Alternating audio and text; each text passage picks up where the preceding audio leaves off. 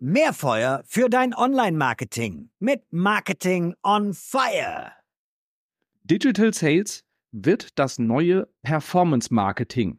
Diese steile These hat die Katharina Stapel aufgestellt. So, was dahinter steckt und wie du damit in 2024 und darüber hinaus erfolgreicher werden kannst, das erfährst du jetzt. Liebe Hörerinnen, liebe Hörer, ich bin Robin Heinze, Mitgründer und Geschäftsführer der Online-Marketing-Agentur More Fire und die schon zitierte Katharina Stapel ist jetzt heute bei mir. Sie ist Expertin für das Kaufverhalten von Kunden und auch für das ganze Thema digitaler Vertrieb. So, und Katharina ist dazu noch so eine meiner Lieblings-Sparings-Partnerinnen rund um diese Themen. So, liebe Katharina, schön, dass du dir die Zeit nimmst. Danke dafür. Danke dir für die Einladung. Schön, dass ich da sein darf. So, Katharina, Marketing, Sales sind ja Themengebiete, mit denen du dich tagtäglich ja beschäftigst. Und mal so eine Frage in den Raum gestellt. Wenn du jedes Mal einen Euro dafür bekommen hättest, wenn du einen Satz ähnlich wie Marketing und Sales müssen besser zusammenarbeiten, so, würde das für den Ruhestand schon reichen?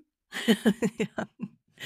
Ähm, noch nicht ganz, aber ich denke, dieses Jahr werden wir dran kommen, auf jeden Fall. Im letzten Jahr ging es schon los und in diesem Jahr, glaube ich, wird es toppen. Sehr schön. Dann steigen wir doch direkt mal in dieses schöne Themengebiet ein. So, ich habe diese These von dir mal geklaut. Wir haben sie kürzlich beim Mittagessen diskutiert. Also, Digital Sales wird das neue Performance Marketing, hast du gesagt. Was meinst du damit? Hab ich gesagt und habe ich auch geklaut übrigens. Also, der. das muss ich auch fairerweise sagen. Das ist nämlich in einer Vorabdiskussion mit dem Pascal Fantou entstanden. Und äh, fairerweise muss man sagen, dass das ein Satz aus seiner Feder ist, den ich ihn aber sehr gerne geklaut habe, weil ich damit äh, konform gehe. Ähm, wenn wir davon ausgehen, dass Performance Marketing sich als etwas definiert, was ähm, messbare, optimierbare Dinge tut, die auf ein spezielles Ziel einzahlen, dann würde ich sagen, auf jeden Fall. Ähm, das musste Performance Marketing ja schon immer machen. Jetzt muss es halt eine Nummer größer sein, beziehungsweise eine Nummer mehr im Kontext, nämlich auf das Thema Sales. Wir sind halt in der Situation, wo Marketing verkaufen muss, beziehungsweise seinen Anteil beweisen muss, was, was er zum Verkaufen beiträgt. Aber eigentlich ist das Thema doch ja gar nicht so neu. Also ich bin, bin ja ein großer Fan von den Büchern von David Ogilvy und der hat mal vor Urzeiten äh, gesagt, if it doesn't sell, it's not creative. Also auch er hatte ja schon äh, vor, vor Ewigkeiten immer den Ansatz, dass Marketing verkaufen muss. Ist das nicht gelebte Praxis in den äh, Marketingabteilungen und Agenturen? Ähm, ich kann natürlich nicht für, für alles sprechen, so, ne? Ähm, aber ich, ich kann ja ein ganz klassisches Beispiel aus meiner, aus, aus meiner Praxiserfahrung sagen. Ich war neulich in einem Innovation Hub, wo ein ähm, SEOler gesessen hat, SEOler und Performance Marketer, also der hat, glaube ich, beides auf seiner Agenda mitgehabt. Und äh, wir haben so über, über Content, der verkauft gesprochen. Dann hat er das so abgetan und hat gesagt, natürlich haben wir Content, der verkauft. Ich kann dir auch auf den Kopf zusagen, welcher unser bester Artikel ist. Dann habe ich ihn gefragt, welcher ist der beste? Und er sagt, die verkaufen Schulranzen. Und der beste Artikel ist, wie du den Schulranzen am besten einstellst, ne? Also damit der, damit der auch gut sitzt. Und dann denke ich natürlich, das ist kein Artikel, der verkauft. Weil wann googelt denn jemand sowas? Wenn er schon gekauft hat. Das ist zwar toll, dass dieser unfassbar viele, viele Klicks hat. Das glaube ich auch sofort. Aber ehrlich, wie viel äh, Ranzen kaufst du denn aufgrund dieses Artikels? Nochmal, ne? Also. Ja, guter Punkt. Also so Men Menschen, die den Schulranzen gekauft haben, haben auch den Schulranzen gekauft, so wie bei Amazon, so ja. die, die Recommendations, äh, wo, wo ich äh, ja. auch mal erschüttert bin, dass viele Menschen offensichtlich mehrere Kühlschränke auch schon gekauft haben. Ja, es ist verrückt. Also ich brauche ich brauch jetzt äh, gar keine Data Insights für diesen Case zu machen, um zu wissen, nein, das ist kein Artikel, der Schulranzen verkauft, mhm. sondern das ist der logische Menschenverstand. Da hat jemand schon gekauft und will jetzt wissen, wie man ihn einstellt. Das ist ein ganz normaler Sales Vorgang, ja? Also wenn man so sprechen will, dann ist das, gehört das zum Service dazu. So, das heißt, also für mich, ich würde das ja so interpretieren, dass in vielen Köpfen und dementsprechend dann auch in den Organisationen auch noch bisher relativ wenig Verständnis dafür da ist, welchen Anteil eigentlich Performance Marketing hat und auch wo im Kaufentscheidungsprozess dann, sage ich mal, auch welche Touchpoints, die ich dann habe, eigentlich richtig angesetzt sind. Ja, das glaube ich auch. Also ich, ich erlebe da eine sehr, sehr starke Trennung auch. Zum Beispiel das, wer ist jetzt hier für was, für welchen Touchpoint zuständig? Also halte ich auch für schwierig. Ich glaube, das ist äh, A, erstmal äh, kontextabhängig und produktabhängig und B, natürlich können die da ineinander verschmelzen und was richtig Gutes zusammen machen. Auf, auf jeden Fall.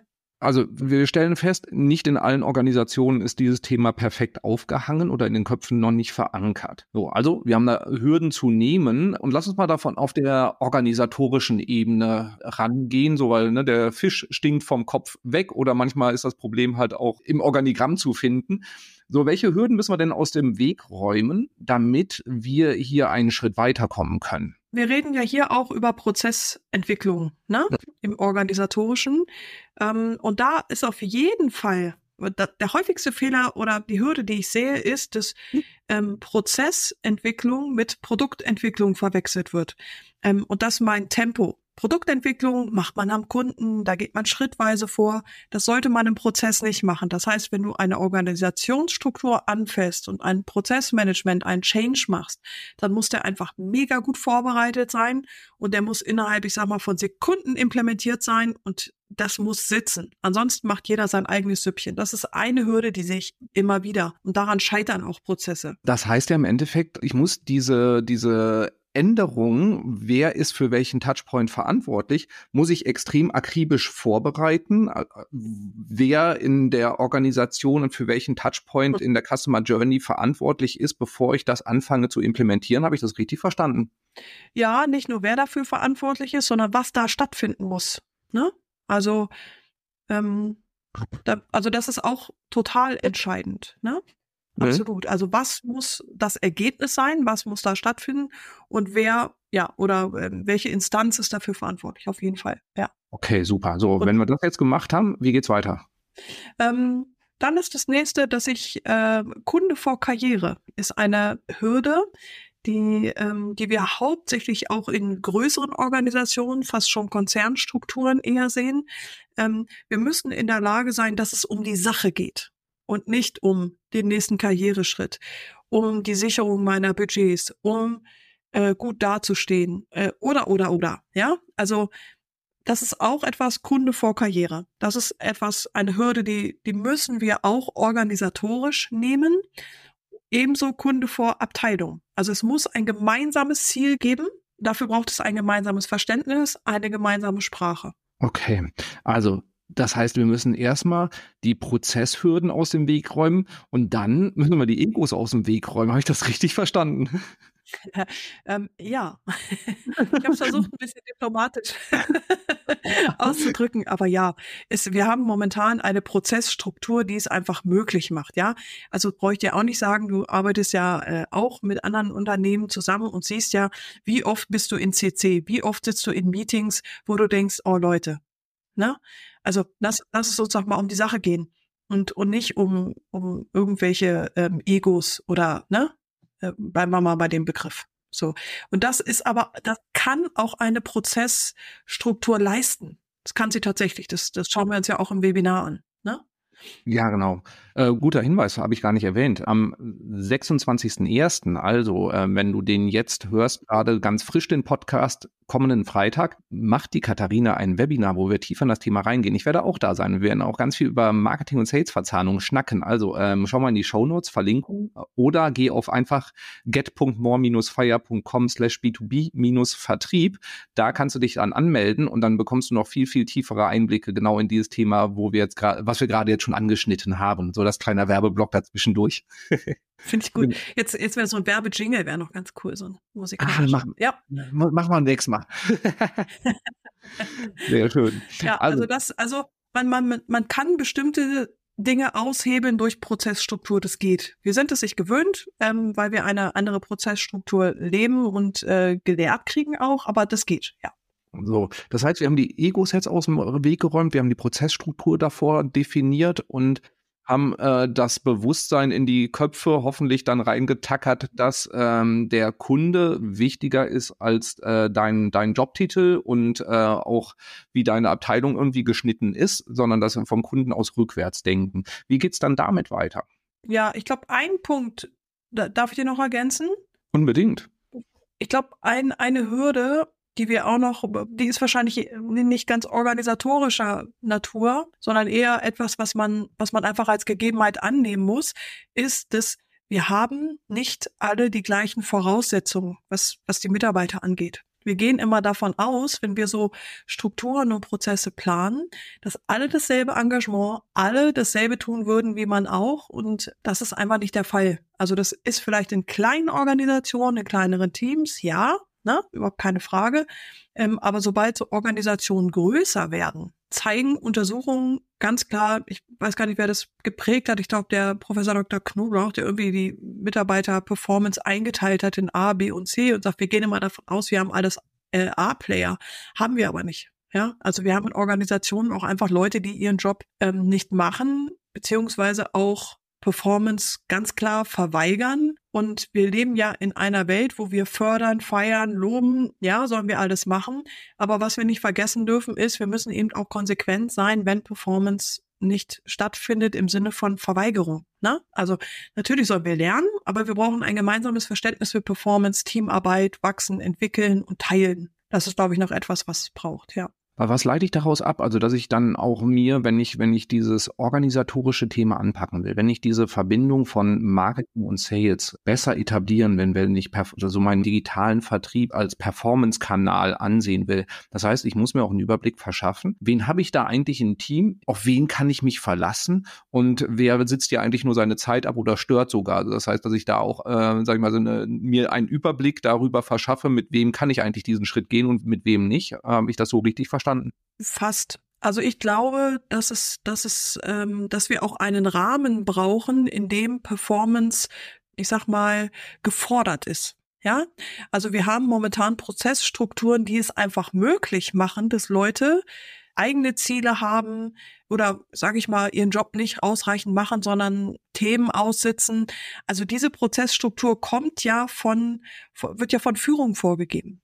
Und da glaube ich muss man muss man beides beides sehen. Also habe ich tatsächlich Leute, die mitgehen und biete ich auch den richtigen Rahmen dafür? Also fordere ich Ergebnisse oder fordere ich Beschäftigung? Das sind ja zwei verschiedene Paar Pushen. Das führt mich auch zu einer weiteren Frage, nämlich wenn wir Veränderungsprozesse in Organisationen machen und wir sehen das in vielen Marketing-Teams. Wir arbeiten für viele klassische Mittelständler, die halt auch eine gewisse Historie und entsprechend halt eben auch, ähm, sag ich mal, Leute dabei haben, die 20 Jahre schon an Bord sind und sich nicht unbedingt gerne äh, in Veränderungsprozesse mit reinziehen lassen. Dann gibt es ja immer so diese schöne Redensart, äh, wir müssen die Leute mitnehmen kann man von halten, was man will von dieser Formulierung.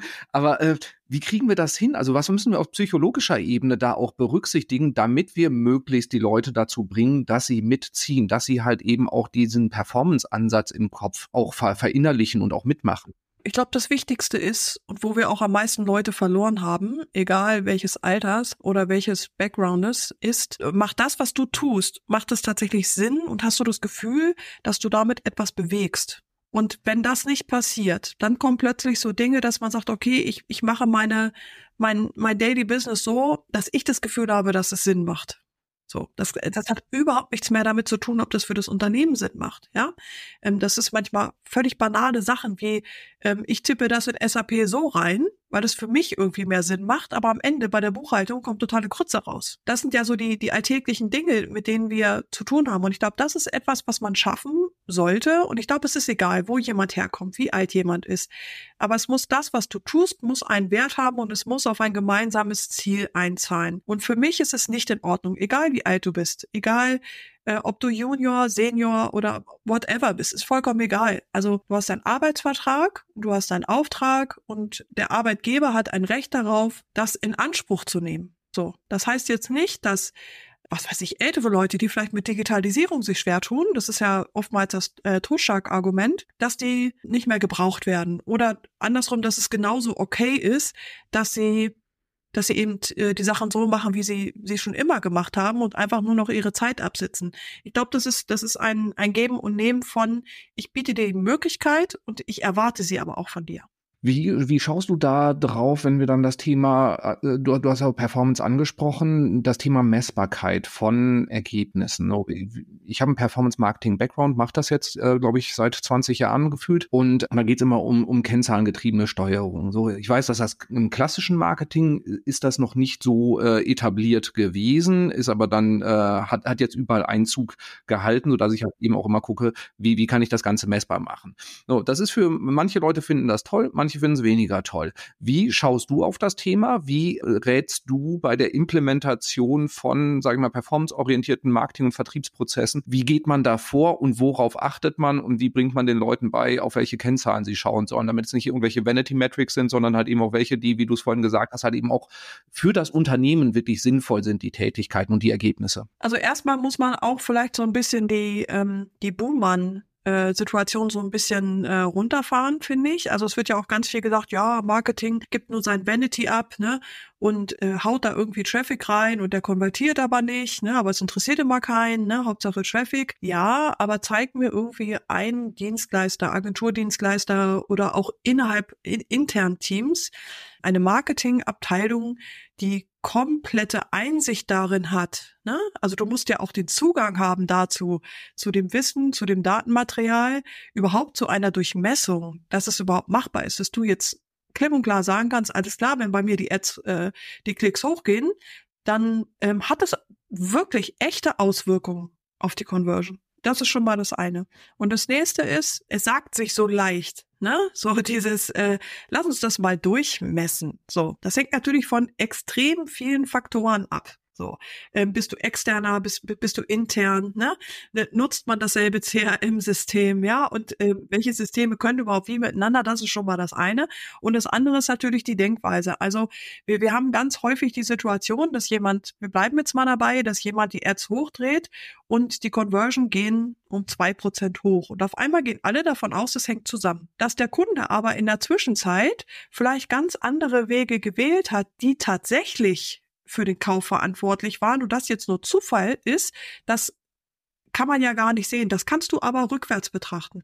Das heißt, es muss machbar sein, dass du eine Möglichkeit bekommst, dass du ähm, dass du siehst, okay, der hat gekauft, der hat tatsächlich gekauft, ohne Retour und weiß der Geier was, ja. Und ähm, welchen Weg ist der eigentlich rückblickend gegangen? Ne? Und das kannst du ja auch dann segmentieren. Ähm, und dann kannst du wirklich sagen, ach, ist ja lustig, die Ads gehen hoch, aber ehrlicherweise ähm, hat das überhaupt keine Auswirkung auf den, auf den Verkauf. Das ist ja lustig. So hätte ich das noch nie gesehen. Aber dadurch, dass wir das mal von vorne sehen, warum auch immer, ja, ähm, ist, ist schwer zu schätzen. Also man muss es einmal von ähm, rückwärts einmal bewerten, ob das wirklich was gebracht hat. Und dann kannst du natürlich nach vorne hin wieder agieren. So, der alte Analystensatz gilt also weiterhin, Correlation ist nicht Causation, also die, nur weil eine Korrelation da ist, heißt das nicht, dass es auch ursächlich für die Verhaltensänderung ist. Und das bringt mich zu so einer These, die ich immer wieder auch predige, wenn ich ähm, mit insbesondere B2B-Vertrieb unterwegs bin oder mit denen spreche. So dieses, ihr müsst, oder B2B-Marketing-Abteilung, ihr müsst im Endeffekt vom Kunden aus und dementsprechend vom Sales, vom Vertrieb aus rückwärts das Ganze euch anschauen und auch planen. Das heißt, ähm, schaut euch den Kunden an, schaut euch das Kundenverhalten an und schaut, ähm, was macht der Vertrieb, damit Kunden reinkommen und dann Marketingentscheidungen auf der Basis treffen oder Planungen machen, Hypothesen aufstellen. Wie können wir mehr davon erreichen? Also das ähm, ist ein bisschen sperrig formuliert, keine total griffige These. Vielleicht ähm, doch Marketing muss vom Vertrieb aus rückwärts denken. Was sagst du dazu? Ja, ich, ich glaube, das ist nicht einfach nur eine These, sondern das ist äh, nachweislich die schlauere und effektivere Herangehensweise. Also wir müssen an der Stelle natürlich auch mal Sales und Marketing definieren. So, also wer ist was? Also falls das tatsächlich nötig ist. Ich persönlich nutze die Begriffe, weil sie irgendwie verstanden werden. Aber ich sage dir ganz ehrlich, eigentlich ist es egal. Wir, wir sollten in Interaktion denken und daraufhin das Ganze aufbauen. Wer dann am Ende sich wie nennt, komm, äh, wurscht, ja.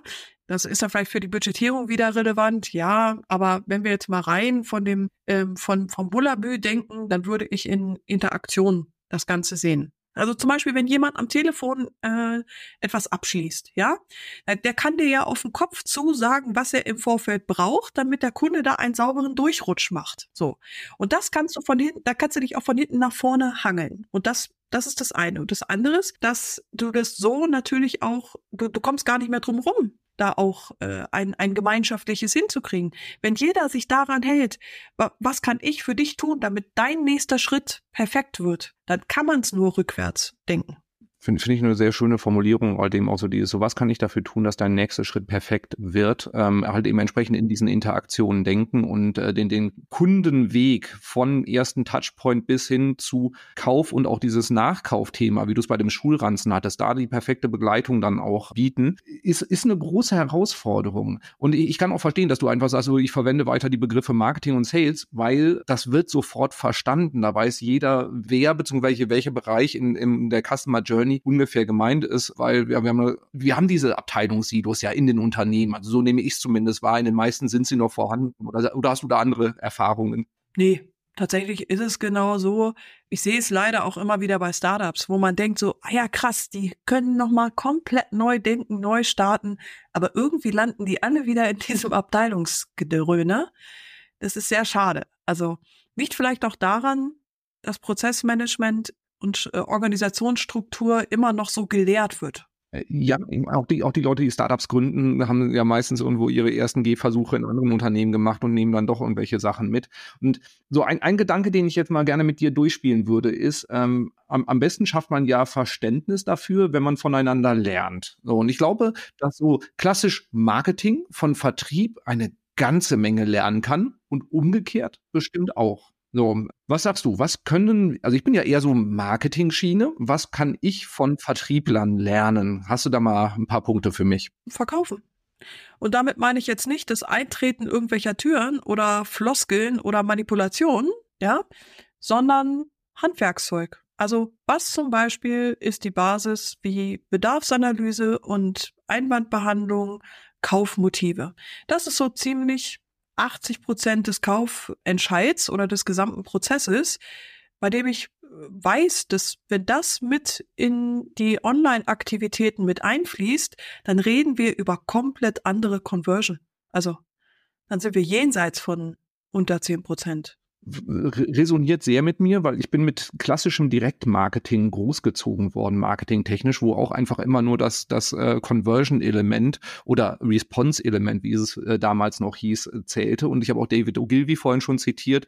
Also wer sich damit beschäftigen möchte aus der Marketingperspektive, Dinge, die verkaufen, unbedingt da auch wirklich mal diese, dieses klassische Handwerk äh, sich, sich anschauen im Bereich, sag ich mal, Sales-Marketing. Also insofern, ja, Marketing äh, hat nicht das Ziel, bunte Bildchen zu machen, sondern am Ende äh, zählt der Verkauf. Ja, ist so, ne? Und jetzt, jetzt mehr denn je. Also jetzt, vorher konnten wir es uns leisten, jetzt halt nicht mehr. So. Und dann müssen wir jetzt ran, dann müssen wir uns halt weiterbinden. Ist doch kein Ding, macht doch auch Spaß.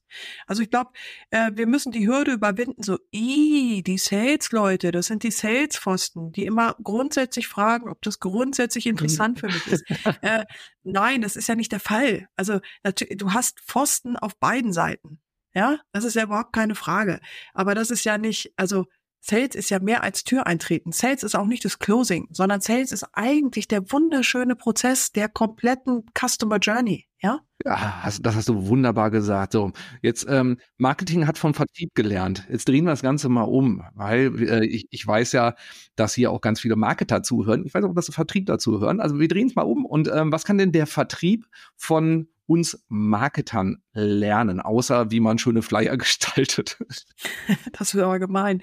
Also, was ich am Marketing total schätze, und ich glaube, da können Vertriebler einfach ein bisschen was lernen und mitnehmen. Und ich glaube, das tun sie auch gerade schon teilweise, sehe ich, ist dieses unerschrockene Ausprobieren, ja, und dieses Experimentieren. So, KI kommt raus, yippie, wir stürzen uns rein, ne? So, ähm, sich immer neu erfinden und dieses mutiger auf andere zugehen, so Statements machen. Ich glaube, das ist so, so etwas, das, ähm, das steht im Vertrieb gut.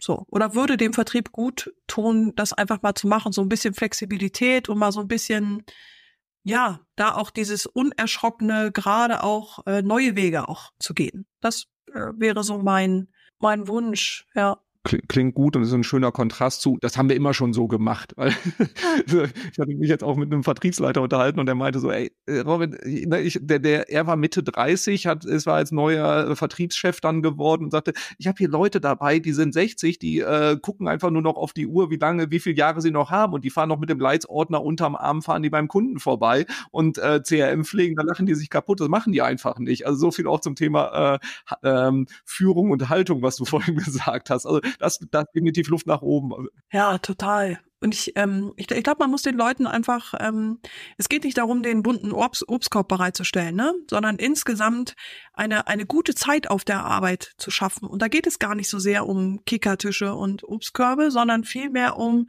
warum bin ich diesen Job angetreten? Ne? Also kann ich hier wirklich was was mitgestalten? Kann ich mich hier entwickeln? Kann ich das, äh, kann ich das Produkt entwickeln? Wie kann ich von anderen lernen? Also ich glaube, wenn man so eine Kultur schafft, also wer hat denn da Bock, noch äh, mit 65 zu kündigen oder in Rente zu gehen? Da willst du doch weitermachen. Ja, und äh, mit dem, mit dem Obstkorb hast du mir gerade eine richtig schöne Überleitung gegeben, nämlich ähm, das Thema hier ist komplex. So, aber wir wollen ja mal zu den Low-Hanging Fruits. So, ja, also das war jetzt, ja. boah, das aber, ich glaube, die schlechteste oh, Überleitung, die ich je gemacht habe. Aber ähm, so, das, das Thema ist komplex und wir haben ja auch schon gemerkt, du musst in die Organisationsstruktur rein, du musst, du musst in die Köpfe der Leute auch mit rein, du, du musst das Denken ein wenig ändern, wie auch auf Verkaufsprozesse geschaut wird. So, jetzt sagen die Leute, ja, boah, dann, dann muss ja das C-Level erstmal entscheiden, was wir dann da machen, damit wir dann, äh, dann machen wir einen großen Schlachtplan und dann schaffen wir noch ein neues CRM an und dann läuft das alles. Ähm, was kann ich jetzt auf die Straße bringen, wenn ich jetzt sage, boah, ich habe das gehört und will das auf die Straße bringen, außer mich natürlich am 26.01. in dein Webinar reinsetzen, das ist natürlich äh, davon ausgenommen. Ähm, das was ist Pflicht, das ist Pflicht, genau. genau. Weil da, da kriegt man noch mehr von diesen Low-Hanging Foods, ganz sicher. Aber was kann ich jetzt in Q1 auf die Straße bringen, damit ich in Q2 bessere Ergebnisse sehe? So ist jetzt eine anspruchsvolle Frage, ich weiß. Nee, eigentlich gar nicht. Ähm, das Wichtigste ist, du rufst heute noch den Vertriebsleiter an und holst dir einen Termin. Und dann fragst du, was kann ich tun für dich? Was brauchst du, damit du besser verkaufen kannst? Und dann wird er sagen, ich brauche das, das, das, wird er dir mindestens drei Sachen sagen und äh, man wird in ein gutes Gespräch kommen, wo man feststellt, ach krass, diese Art von Content braucht ihr? Cool, baue ich dir. Das finde ich einen mega smarten Weg. So, wir haben eine ganze Menge durchgespielt. Ich versuche das mal zusammenzufassen und starte einfach ganz simpel mit dem letzten, was du gerade gesagt hast. So, die Organisationen kranken daran, dass Marketing und Sales nicht so gut zusammenarbeiten, wie sie sollten. Und wir haben uns darauf äh, verständigt, wir sollten vom Vertrieb aus, also vom je näher am Kunden, umso besser. Von da aus rückwärts uns den Prozess anschauen. Und wenn das Marketing beim Vertrieb anruft und fragt, wie können wir euch helfen, besser zu verkaufen, profitiert die ganze Organisation davon. Denn es geht im Marketing nicht darum, Traffic aufzubauen. Es geht nicht darum, Sichtbarkeit aufzubauen, sondern es geht darum, die Unternehmensziele mit zu gestalten oder die, die Erreichung der Unternehmensziele mitzugestalten. Das heißt, Absatz fördern, die richtigen Kunden rein holen. So. Und ähm, das wird noch viel zu selten so umgesetzt. Voraussetzung dafür ist natürlich, dass die Organisationsstruktur dafür auch angelegt ist. Und das heißt, die Prozesse dafür müssen stimmen. Sie sollten nicht zu komplex sein, sondern auch relativ einfach. Und wichtig ist, dass in den Köpfen bei allen Beteiligten äh, bekannt ist, dass es um die Kunden geht und nicht um die persönliche Karriere oder wie gut die Abteilung dann irgendwie dasteht, sondern wirklich der Kunde sollte im Mittelpunkt stehen. Das ist eine klare Phrase aus jedem BWL-Buch, aber bitte auch mal leben. Und in dem Kontext sollte sich auch jede einzelne Person hinterfragen, ist das, was ich tue, wirklich sinnvoll? Zahlt das auf die Unternehmensziele ein oder bin ich jetzt einfach nur beschäftigt? Denn nur beschäftigt sein, dafür treten wir nicht an und das heißt für, für mich auch im, im Kontext oder im Klartext dann auch, es ist eine Führungsaufgabe, sicherzustellen, dass die Leute sinnvolle Tätigkeiten machen und wenn nicht, dann solltest du etwas ändern daran. So. Voraussetzung dafür, dass das Marketing einen wirklich guten Job macht, ist, dass sie Zugang zu den Vertriebsinformationen auch bekommen. Das heißt, sie müssen verstehen, welche Wirkung hat das, was sie tun? Das heißt, nur weil sie die SEA-Kampagne aufgedreht haben und gleichzeitig mehr Anfragen reinkommen, heißt das nicht, dass sie den Job richtig gemacht haben, weil das kann auch woanders herkommen. Das heißt, immer vom Vertrieb aus rückwärts denken und auch die Daten beiden Seiten zur Verfügung stellen, damit man halt eben auch sehen kann, ob da nur eine Korrelation oder auch eine Kausalität dann vorhanden ist. So, was können Marketing und Vertrieb, damit sie nicht mehr so viel übereinander, sondern mehr miteinander sprechen, voneinander lernen? Marketing kann und sollte vom Vertrieb lernen zu verkaufen. Also das Handwerkszeug von Bedarfsanalyse über die Einwandbehandlung bis hin zum Verständnis dafür, was sind eigentlich die Kaufmotive. Und umgekehrt sollte der Vertrieb sich vom Marketing abschauen, diese, diese Lust am Ausprobieren, diese Testfreude und da einfach mutig neue Dinge auch mal auf die Straße bringen. So. Und das alles auf die Straße gebracht ist dann tatsächlich auch gar nicht so komplex, wenn man nicht die ganze Organisation auf links zieht, sondern schrittweise entsprechend vorgeht. Das ist meine Zusammenfassung von all dem, was Katharina, glaube ich, gerade gesagt hat. Katharina, was habe ich vergessen? Es ist genau so, Robin. Ich würde nur noch einen Part ergänzen und das wird ähm, viele wahrscheinlich im Webinar auch überraschen. Es ist erschreckend einfach. Ähm, ich bringe ein Framework mit, was genau alle Punkte, die wir heute besprochen haben, abdeckt. Also es lohnt sich auf jeden Fall dabei zu sein, weil es ist wirklich einfacher, als man denkt. Wunderbar, das ist ein schöner äh, Spoiler. So, und wenn du den Podcast jetzt zu spät hörst, das heißt nach dem 26.01., geh trotzdem mal in die Show Notes, weil wir packen dann auch den ähm, Link zu weiterführenden Informationen damit rein, dass du dich dann auch dann mit dem Thema noch tiefer beschäftigen kannst. Also, melde dich jetzt an für das Webinar und vergiss natürlich auch nicht, den Podcast hier zu abonnieren gerne auch mit fünf Sternen zu bewerten. Das macht mir immer große Freude und ähm, du hast dadurch durch das Abonnement natürlich die Sicherheit, dass du auch weiterhin spannenden Content bekommst. So, liebe Katharina, vielen, vielen Dank für all die Einblicke. Es war wieder immer ein Fest, sich mit dir darüber auszutauschen. Oh, Robin, danke. Es war wirklich immer, ist wirklich immer Spaß. Also es ist wirklich immer eine Bereicherung mit dir. Wirklich vielen Dank für die Einladung. Dann setzen wir das einfach bei nächster Gelegenheit fort und schauen mal, was daraus geworden ist, was wir dann jetzt hier schon mal angeteasert haben. Perfekt, vielen Dank. Dann sage ich einfach mal allen Zuhörerinnen und Zuhörern Danke für die Aufmerksamkeit und bis bald. Ciao, ciao. Tschüss.